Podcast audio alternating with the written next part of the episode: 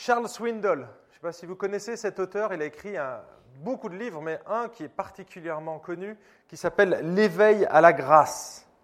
Et dans ce livre, il raconte que des missionnaires évangéliques ont abandonné le champ missionnaire, pas à cause d'une guerre, d'un problème économique ou de la persécution, mais à cause de beurre de cacahuète. Ce n'est pas une plaisanterie. Hein. C'est réellement ce qui est arrivé à une famille missionnaire qui aimait le beurre de cacahuète. Comme ils étaient dans un pays où le beurre de cacahuète ne faisait pas partie des habitudes alimentaires, ils s'étaient arrangés avec des amis américains pour recevoir des colis. Et donc régulièrement, ils recevaient des colis et donc ils profitaient de leur beurre de cacahuète. Et dans la même équipe missionnaire, il y avait une autre famille qui se disait, comme ça ne fait pas partie des habitudes alimentaires, même si on aime le beurre de cacahuète, c'était aussi des Américains, eh bien on va s'en priver pour Jésus. D'accord? Et donc, les deux avaient une approche différente.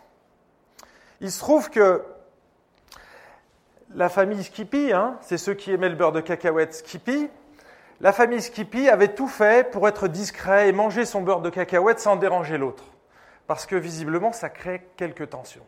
Mais vous savez ce que sont les enfants, et ils en parlent avec les autres, etc. Et à un moment donné, voilà, l'autre famille a appris que la famille Skippy mangeait du beurre de cacahuète chez elle. Et donc, vous imaginez les tensions qui ont pu monter. Et donc, dans cette équipe, il y avait euh, voilà, ces deux familles et une sorte d'esprit de jugement quand même, parce qu'il y en a qui considéraient que eux, ils avaient fait un sacrifice et que les autres allaient à l'encontre de ce sacrifice. Et l'ambiance est devenue si délétère qu'à un moment donné, la famille Skippy ne supportait plus d'être jugée parce qu'elle mangeait du beurre de cacahuète. Et donc, elle a quitté le champ missionnaire. Moralité, n'envoyez jamais de beurre de cacahuète aux missionnaires. Alors on peut regarder euh, cette situation avec condescendance ou même peut-être être choqué par une telle attitude. Mais je me dis attention, Attention à ne pas condamner trop vite l'attitude des autres parce que bien souvent, nous agissons de la même manière. Il suffit de toucher à quelque chose qui nous a coûté, que nous avons sacrifié personnellement pour Christ, même si ce n'est pas commandé dans la Bible, on l'a fait pour Christ, et on peut rapidement se placer en juge des autres parce qu'ils ne font pas comme nous ou qu'ils vont moins loin que nous dans leur, dans leur application, dans leur décision. Hein et ici, il faut faire attention, parce que la quantité d'œuvres qu'on peut faire dans une vie n'est pas importante. Hein. la Bible, elle dit que certains porteront 30, d'autres 60, d'autres 100. D'accord? Donc on ne va pas tous faire les mêmes choses et on n'est pas capable de tous porter les mêmes choses. Il y a des arbres géants avec des grandes branches et puis des plus petits arbres qu'on voit moins. D'accord? Ça reste des arbres. Ce qui est dérangeant, et quand c'est notre attitude qui va condamner ceux qui en portent moins de fruits que nous. On va avoir cette attitude de jugement. Oui, mais lui, il ne fait pas comme moi. Hein Donc il ne fait pas exactement la même chose. Il en fait moins que moi. Et là, on commence à se comparer aux autres, alors qu'on devrait se comparer à Christ. Parce que c'est lui notre étalon. Ce ne sont pas les autres. Vous trouverez toujours meilleur que vous et toujours pire. Donc l'étalon, ça reste Christ. Là, vous serez toujours en dessous. Est-ce que vous savez comment on appelle ce genre d'attitude? Ça s'appelle le légalisme. Cette forme de jugement, de regard sur les autres, ça s'appelle le légalisme. Je vais vous demander de bien regarder cette phrase et vous allez me dire, est-ce que vous êtes d'accord avec cette affirmation? La vie chrétienne consiste à chercher à être accepté par Dieu en lui obéissant. Vous avez bien lu la phrase? Est-ce que vous êtes d'accord avec cette phrase? Ne levez surtout pas la main. Et je ne veux pas de réponse. Juste que dans votre tête, vous regardez bien cette phrase, vous dites, ok, ouais, ça sonne assez juste.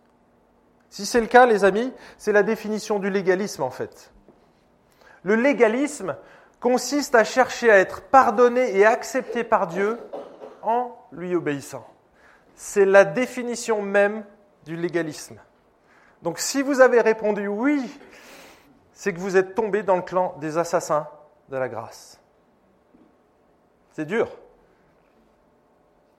Mais vous êtes un assassin de la grâce. Et on est tous des assassins de la grâce à un moment donné dans notre vie chrétienne. Avant et aussi pendant. Parce que c'est naturel chez l'être humain de juger. On est des usines à idoles, mais on est aussi des religieux en fait. Parce que tout dans notre monde nous pousse à mériter en fait. Votre position sociale, votre métier, l'argent que vous gagnez, votre retraite, jusqu'au salut. Tout se mérite dans notre monde, tout. La grâce, c'est vraiment quelque chose qui va à l'inverse de la nature humaine, à l'inverse, à l'opposé de la nature humaine, parce que c'est Dieu qui nous offre un cadeau et nous, on le reçoit. On le reçoit. Quelles sont les caractéristiques du légaliste? Un légaliste, c'est une personne qui croit être mieux appréciée par Dieu grâce à son obéissance et à sa discipline. Un légaliste, c'est quelqu'un qui juge les autres selon des critères humains visibles et mesurables. Le Skippy, on voyait très bien qu'il mangeait du beurre de cacahuète, d'accord? Donc c'est visible et mesurable. C'est quelqu'un qui impose aux autres ses exigences et ses convictions personnelles. L'autre famille, pas la famille Skippy, avait fait un choix personnel de ne pas manger. Elle se privait. Elle avait le droit. Pourquoi pas? Le problème, il n'était pas de se priver, il était de juger les autres qui ne faisaient pas comme eux. Dieu l'a jamais interdit de manger du beurre de cacahuète. C'était le problème de l'autre famille. Si eux, ils avaient fait ce choix, c'était bien pour eux. Le problème, c'est quand on l'impose aux autres. Il se focalise davantage sur le péché que sur l'œuvre accomplie par Jésus à la croix.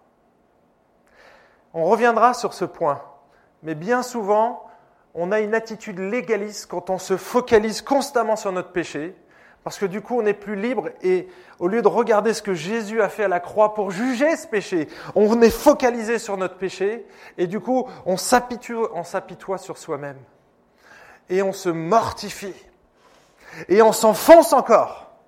Et on n'arrive pas à se pardonner. Pourquoi? Parce qu'on regarde sur le problème alors qu'on devrait regarder sur la solution. Un légaliste, c'est quelqu'un qui est proche des Écritures, mais qui est loin de son auteur, qui est zélé pour la vérité, mais sans la grâce. Les amis, vous avez vu, il y a toujours une part de vérité dans ce que je dis. La discipline, elle est bonne Oui, mais pourquoi tu le fais? D'accord? On va essayer de regarder un petit peu les caractéristiques du légalisme ce matin et quels sont les, problèmes. On va en régler deux seulement de problèmes, il y en a bien d'autres. Mais moi, j'en ai, relevé au moins trois, sous, trois domaines. Il y a déjà un problème théologique. Parce qu'un légaliste fait toujours la confusion entre la justification et la sanctification. On va rentrer dans ce détail-là. Il fait aussi une confusion entre le moyen et la finalité de la loi. D'accord? Et une autre confusion entre ses convictions personnelles et la vérité infaillible de Dieu qui est dans sa parole, ce qui nous est commandé. Vous voyez Entre celui qui choisit de manger du beurre de cacahuète et celui qui choisit de ne pas en manger. Il y a confusion entre ce que Dieu nous commande Hein? la liberté aussi avec les autres, ne pas juger. Tu fais des choix, c'est bien, mais ne l'impose pas aux autres. Ça, on le regardera aussi. On va regarder trois aspects. Et donc, il y a un problème spirituel, parce que c'est une question d'orgueil, de prétention excessive, et un problème relationnel qui est plus un manque d'amour et un manque de grâce, en fait, vis à -vis des autres. Est-ce que vous reconnaissez ce genre de comportement autour de vous, peut-être même en vous? Eh bien, ça signifie que soit vous êtes un assassin de la grâce, soit que d'autres sont des assassins de la grâce. Pourquoi je dis assassin? Je trouve ce mot vraiment violent, mais parce que, selon certains auteurs, le légalisme est probablement la plus grande des difficultés et ce qui tue le christianisme. Regardez ce que dit euh, euh, Mahani. Il dit, donc auteur d'un livre sur la croix, L'un des plus grands obstacles qui nous empêche de placer l'Évangile au centre de notre vie est notre désagréable tendance au légalisme. C'est un ennemi permanent du plan du salut de Dieu par la foi seule. Dès les premiers jours de l'Église, le légalisme a détourné les chrétiens de leur course et les a conduits dans des impasses. Charles Swindoll, auteur de ce livre, Éveille la grâce, dit, si l'on me demandait de nommer les ennemis principaux du christianisme aujourd'hui, je me demande si je ne citerais pas le légalisme en premier. Le légalisme constitue l'assassin de la grâce. Les légalistes, avec leurs obligations et leurs interdictions, tuent la joie et la spontanéité de ceux qui souhaitent jouir de leur liberté. Pensez à Skippy. Les légalistes qui occupent un poste à responsabilité étouffent la vie même d'une Église, même s'ils prétendent rendre service à Dieu. Si nous n'avons jamais été sous la férule du légalisme, remercions Dieu, nous ignorons à quel point nous avons été bénis. Les amis, si vous avez jamais connu ce genre de situation, vous êtes bénis. Moi, je l'ai rencontré bien souvent.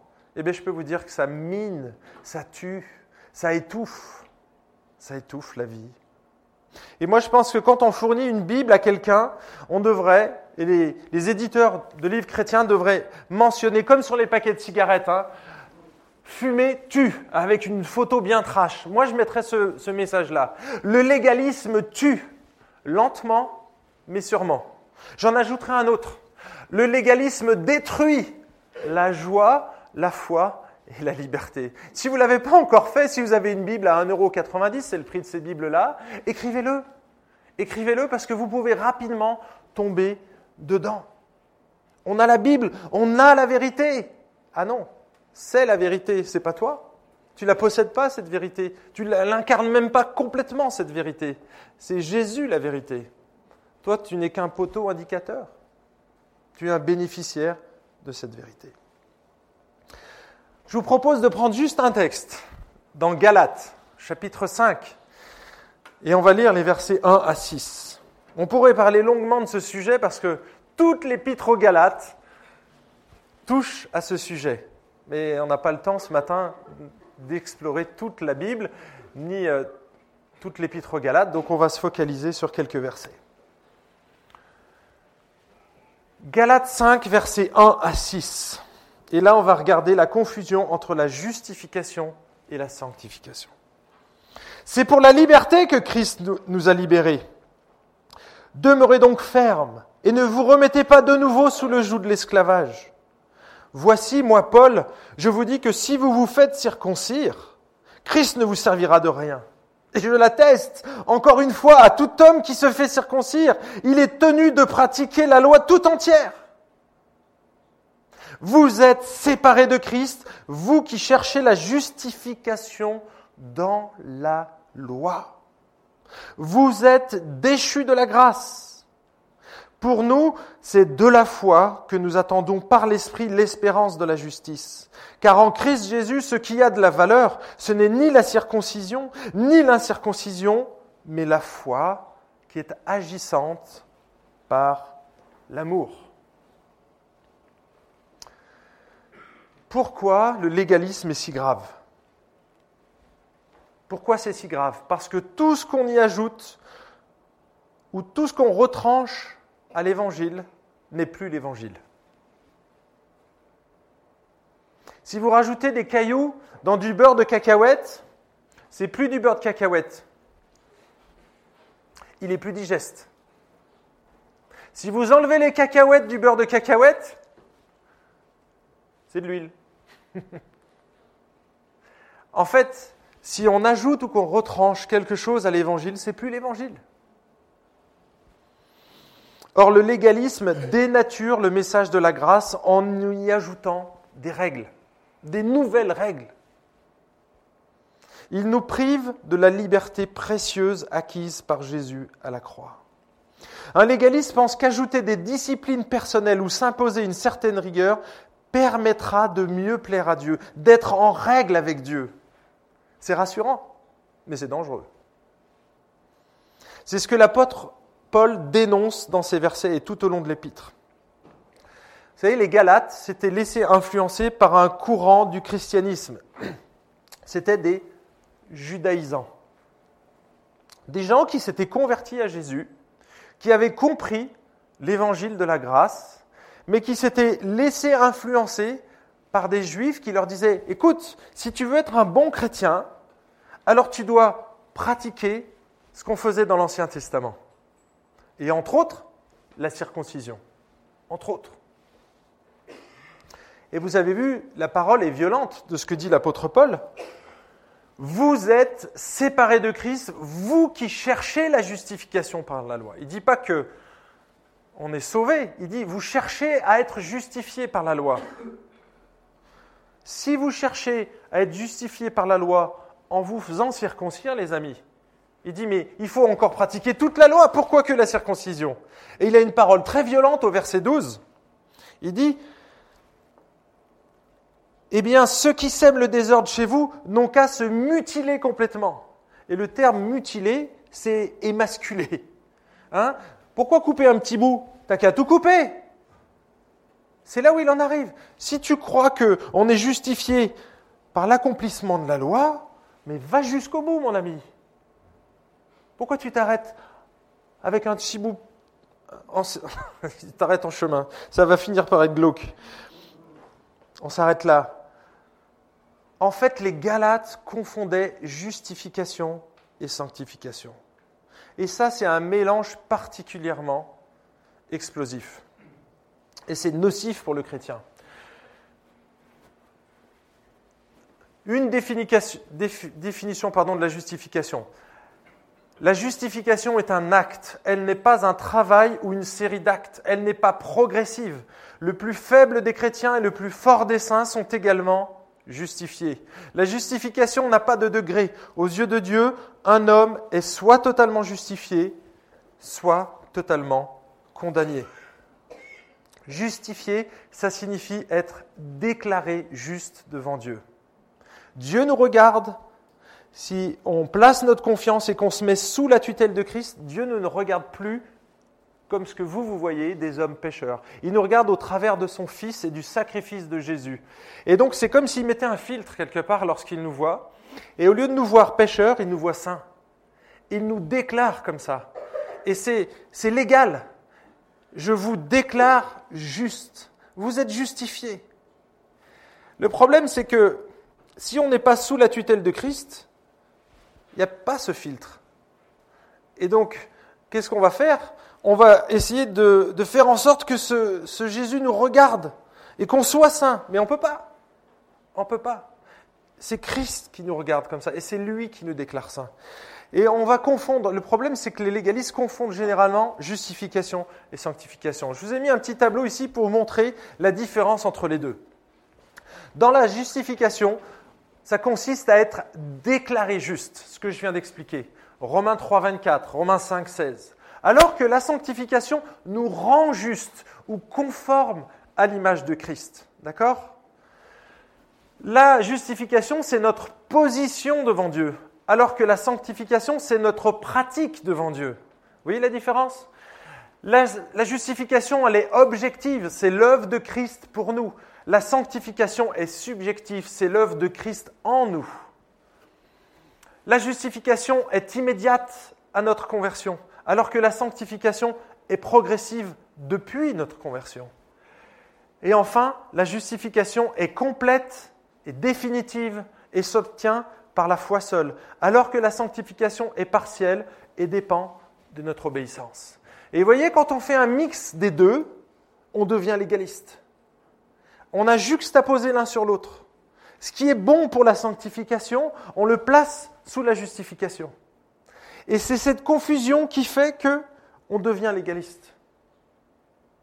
L'un n'est pas meilleur que l'autre. Ce sont deux aspects différents et il faut bien les distinguer dans la vie chrétienne. Et Paul est implacable à ce sujet. Et c'est ce qu'il dit. Hein. vous êtes anathème, les amis, si vous commencez à mélanger les deux. Vous avez si bien commencé, il leur dit. Et maintenant, vous finissez en vous remettant sous le joug de la loi. Vous n'avez rien compris. Vous n'avez rien compris. Deuxième aspect que j'aimerais relever, c'est la confusion entre le moyen et la finalité de la loi. Premier texte dans Galates 3, 24. Ainsi, la loi a été un précepteur pour nous conduire à Christ afin que nous soyons justifiés par la foi. On ne sait pas trop ce que c'est qu'un précepteur. Le mot en grec, c'est pédagogos.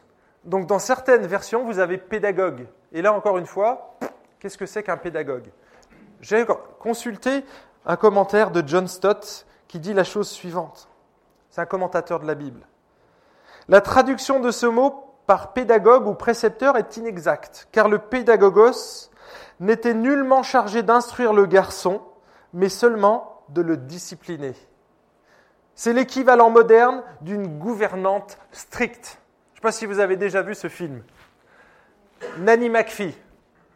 Personne n'a regardé ce film? Donc je parle dans le vent là. C'était une gouvernante qui devait garder des, des enfants assez terribles. Et donc vous imaginez la gouvernante. Hein? On bronche pas avec elle. Et donc la gouvernante, elle n'est pas là pour éduquer les enfants, elle est là pour les diriger d'une main de fer et elle a un enseignement strict en fait. C'était le but de la loi. Le but de la loi était un enseignement strict pour nous conduire à Christ. D'accord? Des sortes de rails, un guide. Mais ce n'est pas l'objectif, la loi. La loi n'est qu'un outil pour nous faire prendre conscience qu'on a besoin de la grâce. Parce que la loi, elle est raide. La loi, moi, je la vois un petit peu comme un, radar. Hein? Est-ce que c'est mauvais un radar en soi? On est d'accord, ça fait de mal à personne. C'est posé dans le coin d'une rue. Je, je, suis passé devant, je lui ai fait coucou tout à l'heure. En venant sur Dijon, il y a toujours le même radar au même endroit. En fait, il est là pourquoi, lui? Pour nous choper quand on dépasse. Il fait partie du paysage, mais est-ce qu'il fait de moi un bon conducteur? Est-ce que le radar a la capacité de faire de moi un bon conducteur? Non. Il est juste là pour me rappeler à l'ordre et pour me dire Ah, là, tu as dépassé les bornes, tu as dépassé les limites, tu as été trop loin, tu vas recevoir un petit PV dans ta boîte aux lettres. Et celui-là, j'en ai déjà eu deux depuis. Hein. Ça fait bientôt 20 ans que je suis à Dijon. Il m'a chopé deux fois.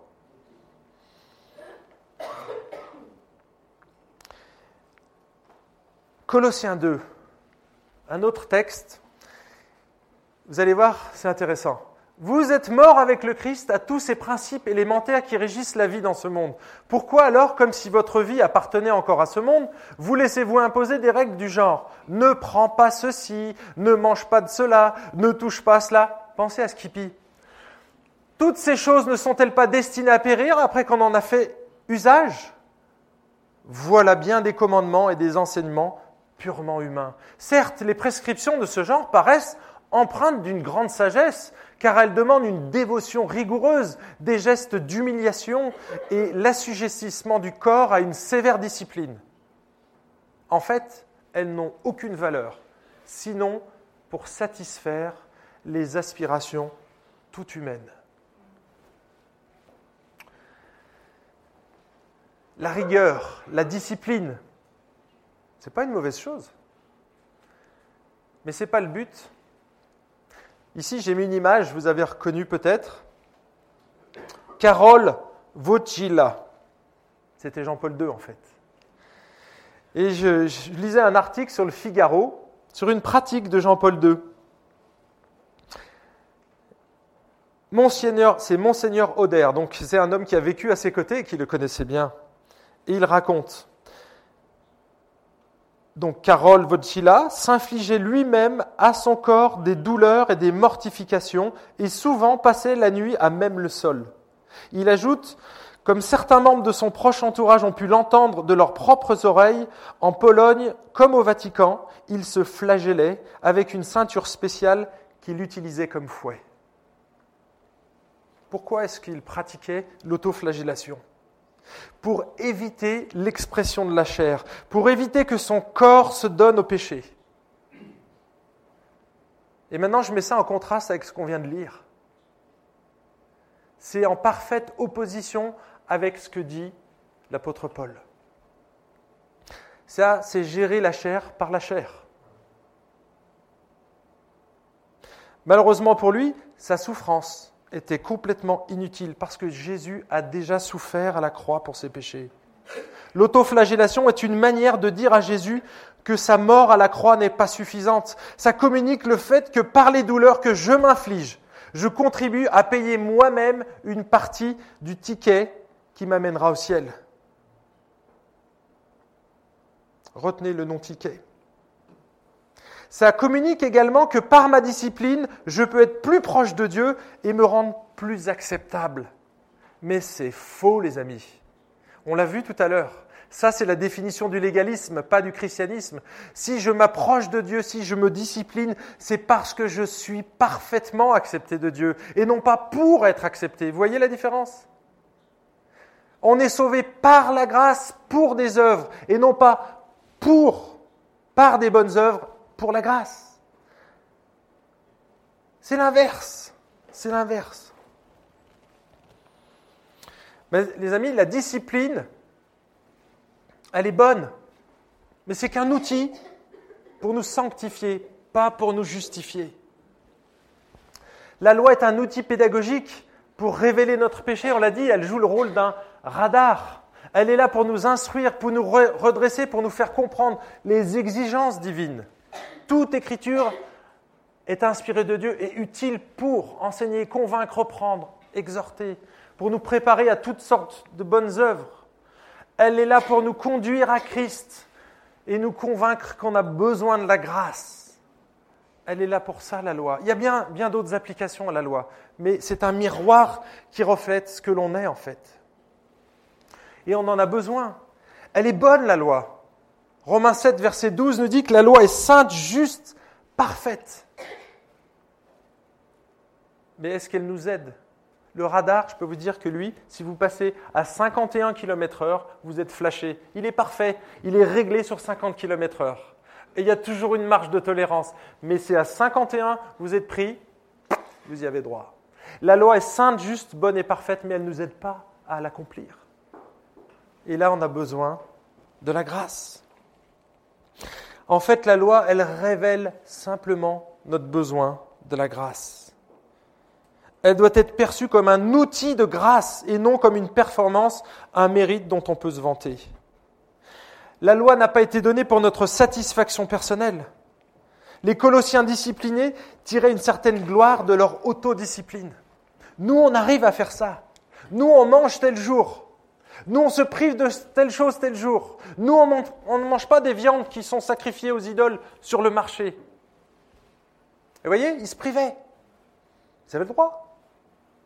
Mais Paul dira, ça j'aime ce verset, c'est un de mes préférés avec, euh, avec Ken, parce qu'on aime bien les côtes de bœuf, que celui qui est faible ne mange que des légumes. Parce que Paul, il avait le droit de manger ce qu'il voulait. D'accord? Si vous voulez pas manger de cette viande, mais Paul dira, mais les idoles, on s'en fiche, ça reste de la viande. Après, si j'en mange pas, c'est pour l'autre, c'est pas pour moi. Mais moi, je peux manger de tout, c'est pas un problème. Et nous, on aime bien les côtes de bœuf, donc on mange des côtes de bœuf.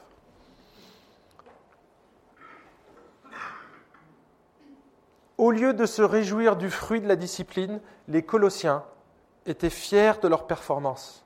Ils arrivaient, à jeûner plusieurs jours d'affilée leur apportait une certaine satisfaction. Tout le monde tire une certaine jouissance lorsqu'il réussit à se surpasser dans un domaine. Mais lorsque cette réussite est brandie comme un fanion, ou bien qu'on l'utilise pour se comparer aux autres, c'est purement charnel et inutile. Et Paul dénonce cette attitude et montre que cette incompréhension du rôle de la discipline ne fait que satisfaire la chair et gonfler notre ego. Alors ça vous paraît peut-être un peu caricatural, ce que je suis en train de décrire ici. Je vais prendre deux exemples. J'en ai parlé tout à l'heure. Se pardonner soi-même.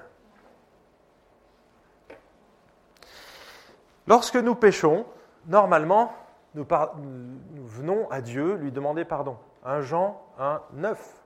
Si nous confessons nos péchés, il est fidèle et juste. Hein, vous connaissez ce texte. Il est fidèle et juste pour nous pardonner tous nos péchés. D'accord. Si vous confessez vos péchés une fois, est-ce qu'il vous a pardonné? Indépendamment de ce que vous ressentez. On est d'accord? Hein, C'est la confession qui fait que si par contre vous continuez à vous ressentir coupable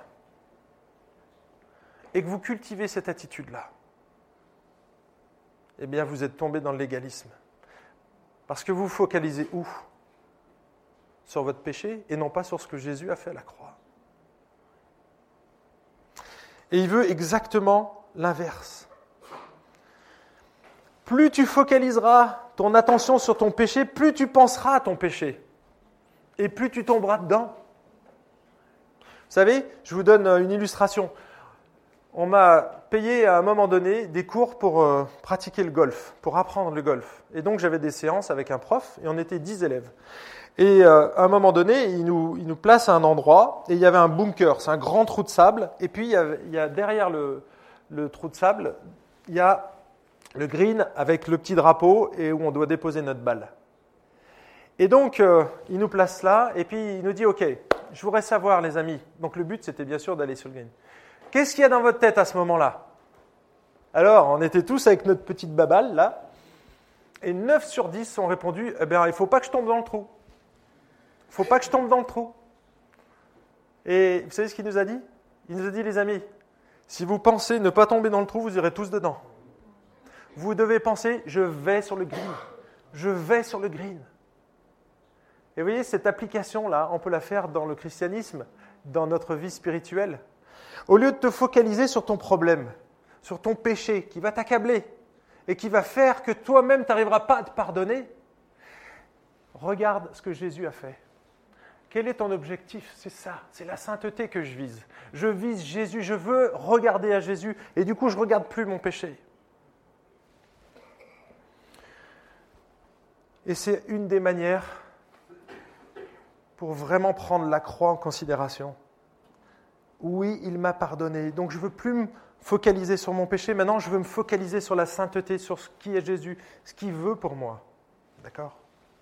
Deuxième exemple, les disciplines de croissance spirituelle. Je ne sais pas ce que vous pratiquez dans cette église, j'ai une petite idée, mais je pense que vous aimez bien lire la Bible. Vous faites des études bibliques. Hein? Il y a aussi des réunions de prière. La prière, ça fait partie des incontournables de la vie chrétienne la communion fraternelle. Donc on aime venir au culte, on aime se rassembler dans les maisons, faire des repas fraternels, et on est bénéficié à Noël avec vous. On aime ces disciplines de la vie chrétienne, on appelle ça des piliers, mais c'est des disciplines de grâce, des outils de grâce que Dieu nous a donnés pour représenter le peuple de Dieu et pour, euh, pour vivre l'évangile en fait. Est-ce que vous êtes convaincus de l'importance de ces disciplines J'imagine. Eh bien, imaginons qu'un jeune, je ne sais pas s'il y a quelqu'un qui s'est converti récemment. Il me semble qu'il y a eu quelques baptêmes. Il y en a qui sont convertis là, dans cette salle, depuis peu. Voilà. Donc ça, ça va vous concerner particulièrement. Imaginons, imaginons qu'à la fin du culte, tu discutes avec un frère zélé et, euh, donc tu, débarques dans l'église, hein, et euh, qui viennent te voir en te disant, OK, tu sais, euh, ça serait vraiment génial si tu pouvais venir à la réunion de prière. Et toi, tu te dis, ah bah oui, je ne savais pas qu'il y avait une réunion de prière. Eh bien, je vais m'inscrire, je vais venir à la réunion de prière. Et donc, tu viens à cette réunion de prière, tu discutes avec tes frères, et puis il y en a un autre qui dit, ah, tu devrais essayer les groupes de croissance. C'est génial, un groupe de revabilité, tu sais, on vient, on lit la Bible, on s'impose une certaine lecture. Et donc, euh, c'est vraiment génial. Et toi, tu dis, waouh, c'est super. Et donc, tu vas lancer ta deuxième assiette. D'accord? Hein, Vous imaginez ces gens qui font tourner les assiettes. Donc, la première assiette, on a dit, c'est la réunion de prière. La deuxième assiette, c'est le groupe de croissance. Tu viens avec ton groupe de croissance, tu fais ton premier groupe de croissance, et là, il te dit, ah, mais attends, tu sais pas qu'il y a un groupe de jeunes dans l'église? C'est génial le groupe de jeunes. Tu devrais participer au groupe de jeunes. Ah, mais oui, je ne savais pas qu'il y avait un groupe de jeunes. Allez hop, tu lances ta troisième assiette. Et puis, après, on va dire tiens, tu vas à ton groupe de jeunes, et puis au groupe de jeunes, on te dit Oh, mais tu sais quoi? Nous, la semaine, on va au Café Co. et au Café Co, on donne de notre temps. Et donc tu lances ta quatrième assiette. Et puis quand tu arrives au Café Co, on te dit Ah, mais c'est génial Tu voudrais pas en faire des trucs entre églises Tu voudrais pas y participer? Mais ce serait génial Et tu lances ta sixième assiette. Et puis voilà, et on est parti dans la vie chrétienne. On débute dans la foi et on a lancé ces, assiettes. Et puis, euh, au début, tout va bien. On arrive à les faire tourner. D'accord? Puis, euh, à un moment donné, on n'arrive plus à lire la Bible. Hein? Ça peut arriver. Groupe de croissance, on nous impose trois chapitres à lire par jour ou à mémoriser des versets. Moi, je me suis inscrit cette année. Là, il y a un gars qui a lancé cette idée mémoriser la parole de Dieu. Donc, nous, on a une septième assiette. Et puis, cette assiette, elle commence à, hein, vous voyez, à branler un petit peu. Et donc, euh, comme on, veut absolument euh, obéir quelque part, on va lire six chapitres d'un coup parce qu'on a oublié de lire les trois chapitres d'avant, d'accord? Et donc, on est content, on a relancé nos trois assiettes. Donc, quand on arrive au culte le dimanche, on est fatigué parce qu'on s'est couché tard, mais on a quand même maintenu ces assiettes. Et puis, plus, ça va, plus on essaye de maintenir ces assiettes. Et puis, à un moment donné, eh il y en a plusieurs qui tombent. Et quand on arrive au culte, on n'ose même plus s'adresser à Dieu. On a honte. On n'ose même plus prier parce qu'on se sent en échec par rapport à notre vie chrétienne. On dit, mais comment Dieu peut m'accepter alors que je me suis engagé dans ces disciplines qui sont des bonnes choses? Et en fait, j'arrive plus à faire tourner ces assiettes, et donc ma vie chrétienne, elle est complètement à plate. Ça vous arrive? Bah, C'est que vous êtes tombés dans le légalisme, les amis. Et ça nous arrive tous. Dieu, il veut que tu sois avec lui. Les disciplines sont là pour nous faire grandir. Elles ne sont pas là pour nous rapprocher de lui. Elles sont là pour qu'on lui ressemble davantage. Il est déjà proche de nous. Il nous accepte tels que nous sommes. Il nous aime comme nous sommes, là, maintenant.